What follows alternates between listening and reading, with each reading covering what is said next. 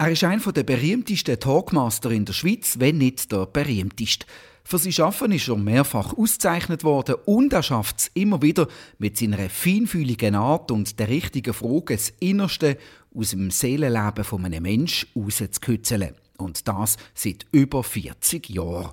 Die Rede ist vom Kurt Eschbacher. Heute fragen wir ihn, wie er das macht und wer er alles schon vor dem Mikrofon hat. Los mal, das ist der Podcast von der Basler Zeitung. Mein Name ist René Häfliger. Ich habe einen ähnlichen Job wie der Kurt Eschbacher und bin gespannt, was ich in der nächsten knappen halben Stunde selber alles dazu lerne.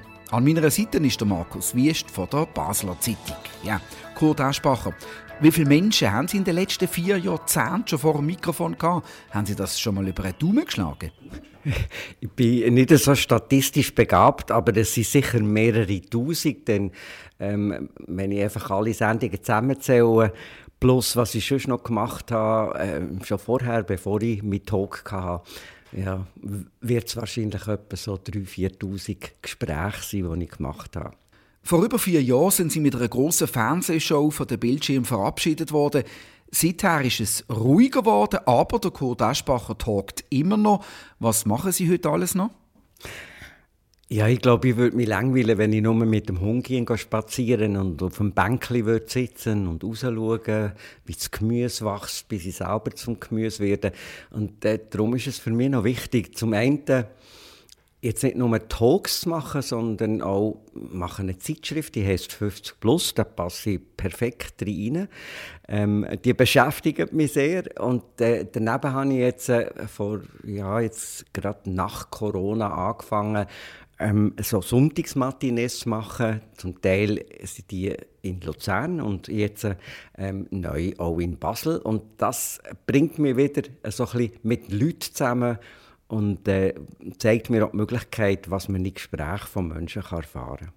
Markus Wiest, gibt es eine Sendung oder ein Interview-Moment vom Kurt Aschbacher, wo dir besonders in Erinnerung geblieben ist? Ja, ich habe mich natürlich als Journalist, der auch in diesem Beruf ist, gut auf das Gespräch auch vorbereitet und habe dann gesehen, was mich erstaunt hat, dass ich nicht gewusst habe, nicht mehr präsent hatte, Sie sind ja mal der Pressesprecher von der Grünen 80 gesehen und in dieser Rolle, glaube ich, das erste Mal dann auch vor einer Kamera gestanden. So ist es, ja. Basel spielt eigentlich in meinem Leben sehr eine maßgebliche Rolle. Das ist der erste Job, den ich hatte nach meinem Studium, und zwar bei Burkhardt und Partner. Ähm, dann nachher, die Zufälligkeit, wo man jemand Neues gesucht hat für Grün 80 und ich bin dort ähm, vom Hans-Peter Reichner, später der Tourismusdirektor, angehört worden, sozusagen als sein zweiter Mann. Viel zu jung, viel zu unerfahren, aber natürlich mit einer äh, grossartigen Portion von Leidenschaft und von Neugier in diesen Job eingestiegen und ähm, hat er sehr viel mit den Medien zu tun gehabt. Und das war schon der Grund, wieso ich dann letztendlich beim Fernsehen gelandet bin. Dort gibt es ja den berühmten Besuch von der Queen, wo man jetzt, wo sie gestorben ist, auch noch mal sich daran erinnert hat, auch in unserer Zeitung. Haben Sie die Queen selber dort kennengelernt, als sie nach Basel gekommen ist? Ja, also eine Königin lernen zu kennen, ist ja relativ schwierig. ähm, aber also ich war verantwortlich für die Meier Riesli, die sie bekommen hat als Strauß. Äh, es war 1. Mai, glaube ich, als sie da war, oder April. Bin, bin nicht ganz sicher, ja. Nein, 1. Mai.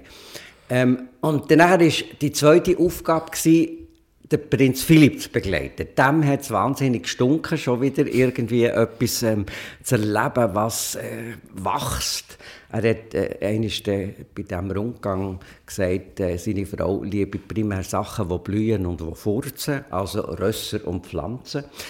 Und äh, ich bin mit ihm auf dem Gelände umeinander gelaufen. Das war sehr lustig. Er hat perfekt Deutsch geredet und hat auch unglaublichen Witz gehabt. Und ich kann mich kaum erinnern, je von jemandem Bekanntem so viele grusige Witze gehört zu haben wie von Prinz Philipp. Also er hat einen unglaublichen Humor. Gehabt. Das bestätigt aber all das, was man ja über ihn hört, dass er einfach mit seinen Bonmots oder mit seinen Bemerkungen nicht immer ganz politisch korrekt war. Ich glaube, seine Frau hat das geliebt, weil das ist so etwas gewesen, was außerhalb von dem strengen Protokoll, das sonst der Palast berücksichtigt hat, stattgefunden hat. Also für ein Interview mit der Queen im Rahmen von der Green 80 hat es offenbar nicht ganz gelenkt. Trotzdem haben sie, haben sie äh, natürlich viel, viel berühmte Leute vor dem Mikrofon gehabt. Was sind so die berühmtesten oder die, die sie sich am, am liebsten daran erinnern? Ich muss nicht ganz ehrlich sagen, dass mir die berühmten Leute immer ein bisschen gelangweilt haben. Und zwar hat das damit zu tun, dass äh, jemand, der schon lange im Rampenlicht steht, das heißt, der berühmt ist, der hat irgendwie so eine geschönte Biografie. Also da kann man fast nicht mehr gescheit rauskutzeln, ähm, Außer es ist jetzt wirklich so ein fantastischer Moment der Offenheit. Wir haben viel mehr die Leute interessiert, wo man das Gefühl hatte, doch da gibt es Erlebnisse, wo sie überwunden haben oder wo sie wieder Zuversicht äh, bekommen haben in ihr Leben. Und ähm, mit denen auf Augenhöhe zu reden, ist eigentlich für mich immer die schönste Erfahrung gewesen und in dem Sinn auch das, was ich konnte, für mein eigenes Leben mitnehmen und das ist weniger bei den Berühmten der Fall. Und ich glaube, das ist genau auch ihre große Kunst, dass sie eben aus, aus dem Seelenleben von einem normalen Mensch wirklich das Innerste können rauskitzeln Ist das eine Berufung oder wie, wie was ist da ihre, ihre ähm, Technik? Gibt es da eine Technik? ich glaube, es ist keine Technik dahinter. Es braucht Bereitschaft, wirklich und auch nachvollziehbar sich für jemand anderes zu interessieren. Und das spürt der Mensch. Also so wie wir jetzt zusammen reden, spüren wir doch, es ist nicht einfach ein Ablieren von Aufgaben, sondern wir möchten Anteil nehmen an aneinander oder an den Erfahrungen vom anderen Menschen. Dann bin ich unglaublich neugierig und bis immer noch. Und ich glaube, die Kombination von Respekt auf der einen Seite, von auf der Augenhöhe mit jemandem zu reden und von Neugier, die öffnet Herz. Und das ist vielleicht etwas, wo ähm, ich jetzt in dem Sinn kommerzialisiert habe, was ein Beruf ist worden. Aber ich glaube auch jeder Mensch, der echt jetzt interessiert ist an jemandem anderem, kann genau das Gleiche erleben und auch genau das Gleiche offenbaren bei den anderen. Wir haben vielleicht ein bisschen verlehrt, dass wir einfach zulassen, dass wir interessiert sind, dass wir mehr von jemandem anderen möchten wissen. Ein Teil von meiner Vorbereitung war, dass ich das Gespräch äh, gelost, habe, das sie beim Schawinski gesehen. Und dort, finde ich, wird der Gegensatz total deutlich. Also er ihn unterbrecht ständig, er provoziert gern. Und sie sagen, also ich kann es jetzt nicht eins zu eins wiedergeben, aber sie sagen in dem Gespräch, sie schaffen eine gute Stimmung und, und gehen auf Menschen ein. Nur dann erfahrt man etwas auch von den Menschen. Das stimmt absolut, äh, die Analyse. Ich habe mir eigentlich immer gesagt, es gibt zwei Methoden, um in dem Sinne noch journalistisch etwas in nützlicher Zeit. Oder? Wir haben ja nicht drei Stunden Zeit in einer Begegnung. Da muss irgendwie innerhalb von einer Viertelstunde etwas Emotionales passieren. Es gibt zwei Möglichkeiten. Die eine ist, man äh, provoziert so lange, bis der andere mit dem Rücken an der Wand steht und fährt um sich schlagen verbal mindestens. Und so kommt man zu den Informationen, die man möchte hören Und ich habe mir immer gesagt, hm, das ist nicht meine Art, dass ich einfach einen anderen Charakter und auch ein anderes Temperament. Ich möchte eine Wohlfühlstimmung schaffen. So ein bisschen wie, es ist vielleicht ein blöder Vergleich, wie ein Sonnenschein, der einem warm macht, wo man fährt auf die Jacken abziehen und vielleicht der Pullover noch und plötzlich sich so wohl fühlt, dass man eigentlich das offenbart von sich, was einem wichtig ist. Und das ist einfach eine völlig andere Herangehensweise. Ähm, Kollegen im Journalismus haben natürlich immer gesagt, die seien Warmduscher und der andere härte sich, der ähm, darauf losfragt. Aber man muss dann können auch mit dem leben und äh, in dem Sinn sagen, ja, das ist meine Art, um hoffnungsvollerweise zu Erfahrungen, Situationen zu kommen, die berühren.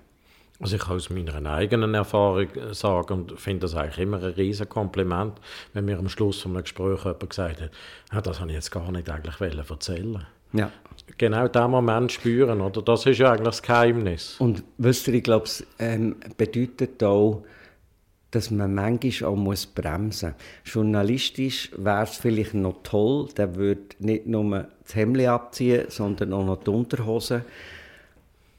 Und dann hat man so eine tolle Schlagzeile.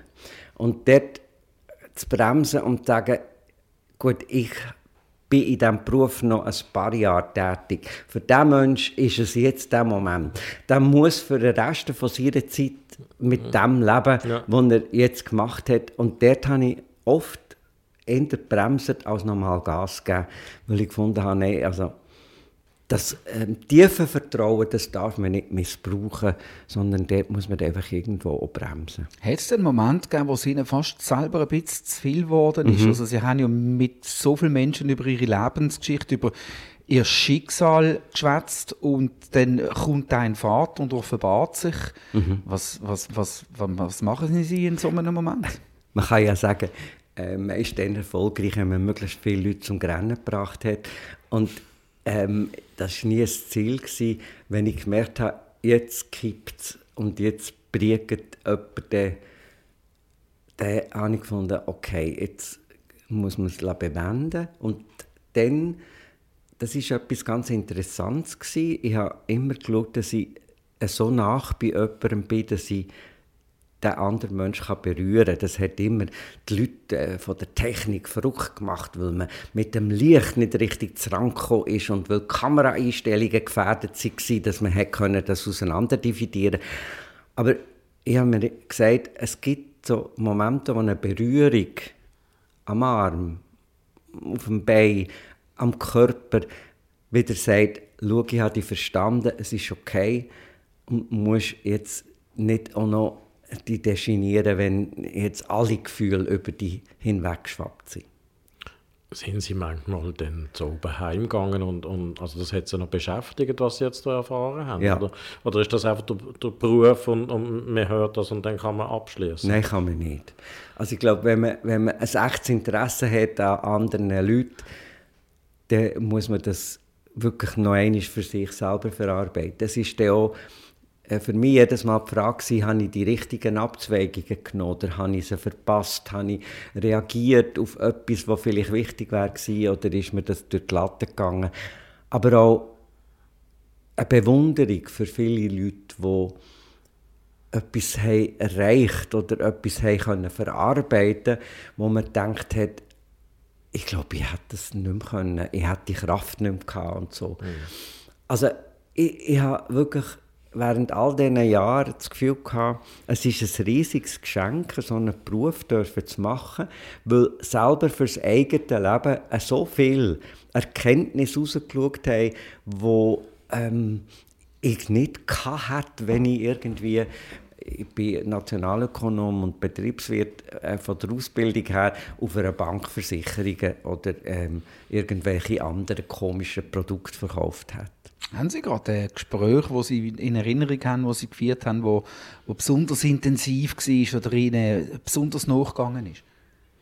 Ja, es sind natürlich immer so persönliche Schicksale Also kommt mir so spontan ein Mann in wo mit seiner Frau wahnsinnig sportlich, die haben ein äh, äh, grosses Unternehmen gehabt, das nur um Sport gegangen ist, in der Ferien waren und irgendwie angesteckt worden von in Südamerika zeltelt von irgendwelchen Mäusen und die haben ähm, etwas in, in ihren äh, Ausscheidungen gehabt, wo seine Frau am Flughafen beim Zurückflug zusammengebrochen ist, nicht mehr können reden, nicht mehr können laufen, ähm, einfach ein Krüppel ist worden und er zwei Wochen später Ähnliches erlebt hat, aber nicht so intensiv. Und nach einem Aufenthalt, wo man sich so gefreut hat, ähm, jemanden so gesehen zu verkümmern,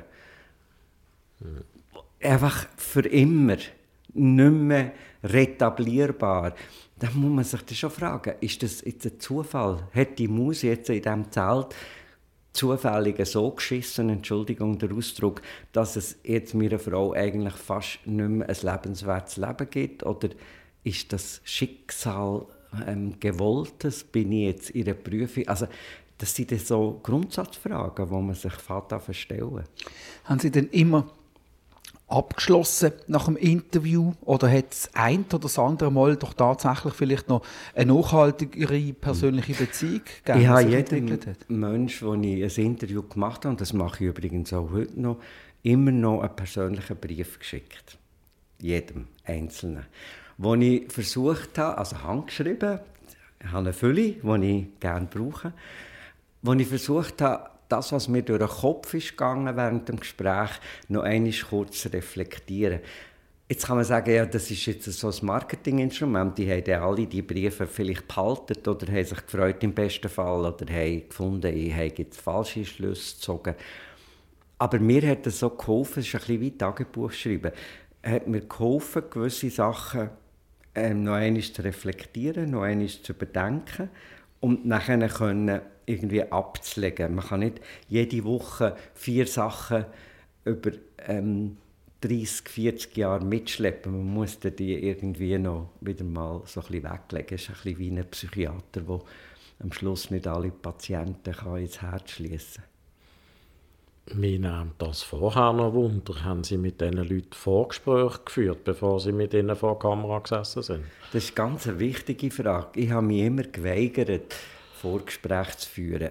Ähm, ich hatte ein wunderbares Team und ähm, wir haben miteinander Leute gesucht, mal einfach theoretisch. Und sie sind nachher recherchieren. Sie haben mit diesen ähm, Leuten geredet und, und haben probiert, so viel ähm, Hintergrund wie möglich zusammenzutragen.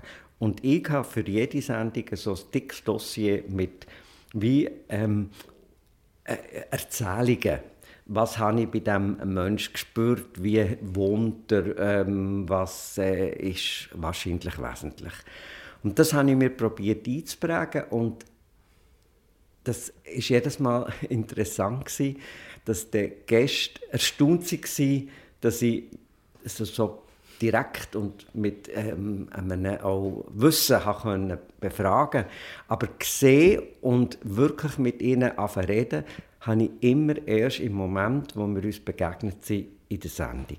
Also da hatte ich etwa 15 Sekunden Zeit gehabt, oder 10, um zu sehen, ui, ist die Person gut getroffen oder vielleicht doch nicht so. Und ähm, das ist, hat die Spannung auch gegeben für mich, dass ich mich wirklich voll fokussiert auf den Moment habe konzentrieren und jetzt nur gerade mit dieser Person zusammen sein haben Sie je gedacht, was haben Sie mir jetzt hier für eine oder einen angesetzt? Ja, ja klar, ja, kommt vor. Kommt vor. Ja, und ähm, Macht man das Beste daraus? Ja, ich habe äh, mal ich be bewundere Frauen, die in Kiosk arbeiten. Das sind eigentlich grossartige Unternehmerinnen. Strudi Hartmann haben wir auch schon hier im Podcast. ähm, und, und haben wir gesagt, ja, ich möchte jetzt wirklich einmal mit einer Dame, die so ein Kiosk führt, arbeiten. Ganz herzige Frau, sie sind meistens die Alleinstehende, oftmals Mütter, schlecht zahlt, ähm, arbeiten wie verrückt. Und und die war so aufgeregt. Gewesen. Und hat sich so gefreut. Und hat einfach gesagt, mhm, ja, doch, mhm, ja, ja. Und ich dachte, jetzt, sind wir, jetzt habe ich mal 40 Fragen gestellt und es war etwa drei Minuten rum. Und ich habe doch eigentlich gerechnet, ähm, ja, 15 Minuten mit ihr zu reden. Aber es war irgendwo so herzlich. Er hat nicht rausgeschaut. Noch schlimmer war es, ich hatte einen alten Coiffeur, der war 80, hat immer noch die Haare geschnitten und den habe ich gefragt, ob er die Haare schneiden während dem Interview. Und er hat gesagt, das ist überhaupt kein Problem. Zuerst einmal ist er mir davon gelaufen, live von der Bühne, er hat die falsche Sherry und dann müssen jetzt die suchen, jemand hat ihm die Sherry klar. Dann dachte ich, oh, na gut, also dann muss ich die Leute unterhalten, dann kommt er schon wieder. Das ist live Die Sendung ist gelaufen und äh, ist er endlich gekommen und ähm, ich wollte eigentlich einen Gast frisieren und dann hat gesagt, der will er gar nicht, der hat ganz komische Haare, aber mich kann er machen. Und dort hat er angefangen zu scheren und dann ihm die erste Frage gestellt und dort hat er auch einfach Ja gesagt. Und nach einem Wein, und ich hatte natürlich sein Leben kennt und ich habe die Frage gestellt und auch gerade die Antwort gegeben. Nach einer Weile habe ich gemerkt, dass er den Hörapparat nicht angestellt hat und gar nichts verstanden hat. Die Sendung ist ausgeufert. Ähm, er hat etwa 20 Minuten die Haare geschnitten und äh, im Mesen oder Marco Rima war der nächste Gast gewesen. Wir haben die Zeit schon längstens äh, überschritten gehabt. Alle haben sich den Bauch gehalten vor Lachen, was ist dermaßen schräg geworden. Das war eigentlich ein totaler Absturz. Gewesen. Marco Rima hat nur noch reinlaufen und gesagt, schau, die Zeit ist vorbei, danke, dass du da bist und tschüss. Und, ähm, aber aus dem heraus ist dann plötzlich etwas ja, so Einzigartiges entstanden. Und ich glaube, man muss einfach immer wieder auch Situationen, die sich eigenartig entwickeln, von völlig anders äh, rauskommen, als man gedacht hat, bereit sein, das so zu nehmen, wie es kommt. Und da ist dann vielleicht der Absturz der grösste Erfolg. Niemand ist perfekt. Es würde mich beruhigen, wenn Sie äh, vielleicht äh, selber auch noch könnten von einem vielleicht peinlichen Moment erzählen, wo Ihnen ein Lapsus passiert Ja, logisch. Das Peinlichste ist, gestern Namen nicht mehr zu wissen. Obwohl man eigentlich weiß, wer kommt. Und das ist so, es ist so äh, ein Horror. Und das Problem ist, dass man ja eine Anmoderation macht und denkt, heißt die jetzt Anita Schnebeli oder Elsbeth anders, wie heisst die? Und man redet und redet und denkt, jetzt muss ich dir den Namen sagen. Und der kommt nicht mehr. Also das ist furchtbar. Das ist mir zweimal passiert dann habe ich gesagt, so, ab jetzt hat immer jemand, der in der Nähe ist von mir, ein Plakat mit dem Namen. Dass wenn ich jetzt notfallmäßig ein Namensblackout habe, dass es ähm, der Zettel mir hilft, dass ich nicht so peinlich dastehe.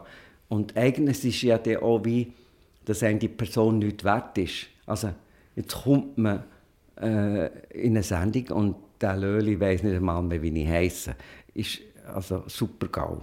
Und eben Zettel haben Sie nicht allein schon einfach aufgrund von der Tatsache, dass Sie sich eben authentisch und spontan der aktuellen Interviewsituation anpassen und nicht irgendwie ihren eigenen roten Faden haben, ja. der dann letztendlich gar nicht mehr interessant ist, weil das Gespräch selber soll vom Gespräch und vom Inhalt leben. Das ist genau so. Ich habe mir manchmal so vorgestellt, was für eine Art Baum der Mensch vis-à-vis -vis ist. Es gibt Menschen, die sind wie Pappeln, schmal, hoch und nicht viel Ästchen. Und da gibt es so knorrige, ähm, vielleicht irgendeine Zeder, wo am Nord äh, vom Wind zerzaust in der Landschaft steht. Und mit dem Bild von dem Baum habe ich mir äh, jeweils immer die Frage gestellt, kann man, wenn man jetzt bis jetzt zugelassen hat, einigermaßen den Baum, Mensch, ähm, qualifizieren, spürt man ein bisschen, wo die Äste durchgehen. Und äh, das ist mir dann eigentlich die Hilfe gewesen, im Kopf schon eine Reihe von Fragen zu haben, aber gleichzeitig muss nicht jede gestellt sein. Dann, aber das Ziel ist, hm, die Struktur von einem Baum irgendwie zu erkennen, wenn man zugelassen hat. Ich weiß von einem Gespräch, das ich mit Mario Barth, mit dem deutschen Comedian Superstar geführt habe, dass der nach seinen Shows, hat er mir einmal erzählt, angeht und dann schaut er seine Show nochmal ganz genau, er geht ins Hotel und schaut nochmal an, mit einer Qualitätskontrolle. Haben Sie so etwas anderes auch gemacht? Ich hatte immer Angst, gehabt, meine Sendungen anzuschauen. Ähm, ich habe sie nur dann angeschaut, wenn ich wirklich das Gefühl hatte, es ist total in die Hose, ich war schlecht, gewesen, unkonzentriert und so weiter. Das war aber das Ritual. Gewesen. Also, es, ich musste die Zimmertür zumachen, immer. Ich musste allein vis-à-vis vom Fernsehen hocken. Ich musste vorher die Hände waschen, weil ich so schweißige Hände hatte. Und dann habe ich mir das angeschaut und ja, der halt oftmals die Erkenntnis gehabt, es ist noch schlimmer, als ich gemeint habe. Manchmal bin ich ein bisschen beruhigt, gewesen, es ist nicht ganz so schlimm, aber also, es war für mich immer eine Tortur, gewesen, ähm, eigene Sendungen anzuschauen. Wie haben Sie es selber mit äh, Nervosität oder Lampenfieber? Das ist ja letztendlich eine Energie, die vorhanden ist, die man einfach richtig muss kanalisieren muss. Also das Lampenfieber ist eine Begleiterscheinung, wo ich immer gehofft habe, die gehe mal verloren. Und die ist noch über den Laufe der Jahre immer noch schlimmer geworden. Also auch wenn ich jetzt ähm, Live-Auftritten oder so habe, tigere ich im Zeug rum und ähm, habe Angst zu versagen. Es ist ja eigentlich Lampenfieber ist eine Angst des Versagens und ähm, vielleicht auch ein Mangel an Selbstvertrauen und das äh, begleitet mich eigentlich ein ganzes Leben. Das gibt mir äh, einen wunderbaren Übergang. Jetzt sind Sie, glaube ich, 74. Sie kommen mit diesen Sonntagsgesprächen. Eigentlich wären Sie ja schon seit neun Jahren pensioniert. Ich merke aber auch, ehrlich, ganz ehrlich gesagt, bei mir schon selber, ich finde eigentlich den Beruf nach wie vor so toll, ich möchte nicht unbedingt aufhören. Ich sehe das auch bei, bei einzelnen Kollegen. Was ist denn so toll oder warum können wir in diesem Journalismusberuf manchmal so schwer davon lassen? Ich glaube, es ist, es ist echtes Interesse an Neuem. Wir arbeiten ja nicht körperlich wie jemand, der auf dem Bau äh, schon mit 50 gespürt, dass ihm alles wehtut. Ähm, wir sind in dem Sinn privilegiert. Wir ähm, ja, haben einen Muskel, den wir müssen pflegen müssen. Das ist das Hirn. Und, und ich glaube einfach, alt werden heutzutage hat völlig einen anderen Aspekt oder Hintergrund als früher. Und man kann auch mit 90 noch grossartige geistige Leistungen vollbringen. Ich war kürzlich an einem Konzert mit dem Herrn Blomstedt, Dirigent, 92. Ein bisschen langsam fang unten raus im Chassis, aber grossartig als Künstler, als Interpret, als ähm, jemand, der aus einer Bruckner Sinfonie etwas völlig Neues macht, wo anderthalb Stunden geht, eine der längsten Sinfonien, und man ist gefesselt von so einer Person. Und ich glaube, ähm, zurück jetzt zum Interesse, das ist, das ähm, geht ja nicht verloren und äh, ich hoffe einfach, dass das Hirn noch möglichst lang funktioniert. Und man sieht sie jetzt eben, das ist eine von den Tätigkeiten, die sie eben weitermachen, weil sie eben so ein schöner Job ist auch. Am nächsten Wochenende, am Sonntag im Kulturhaus Hebsen. Was kann man sich darunter vorstellen, wenn der Rest am Sonntagmorgen dort ist? Also es ist eigentlich der Ersatz vom Kirchgang.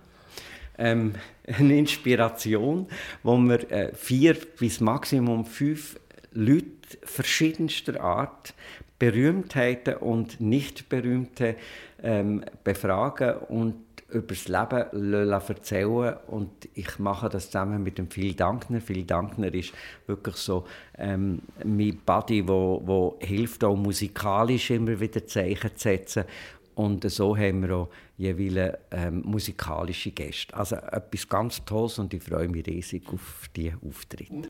Wunderbar, dann sehen wir Sie also am nächsten Wochenende in Basel. Vielen herzlichen Dank, Kurt Eschbacher und Markus Wiest von der Basler Zeitung.